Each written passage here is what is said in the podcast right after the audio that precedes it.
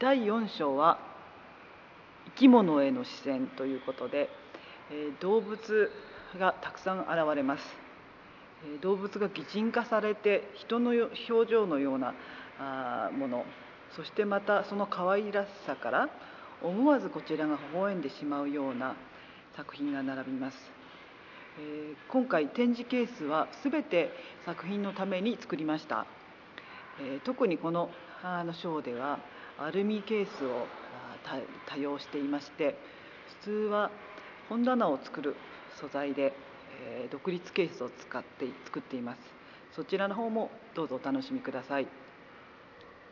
え若冲真正面を向いた若冲の象さんそして真正面を向いた露雪の牛こここでは思わぬ構図で動物が捉えられそして表現されています。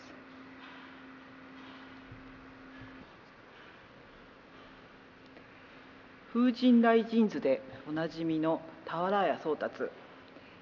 17世紀の画家ですが彼は水墨で大変可愛らしい子犬をたくさん描いています。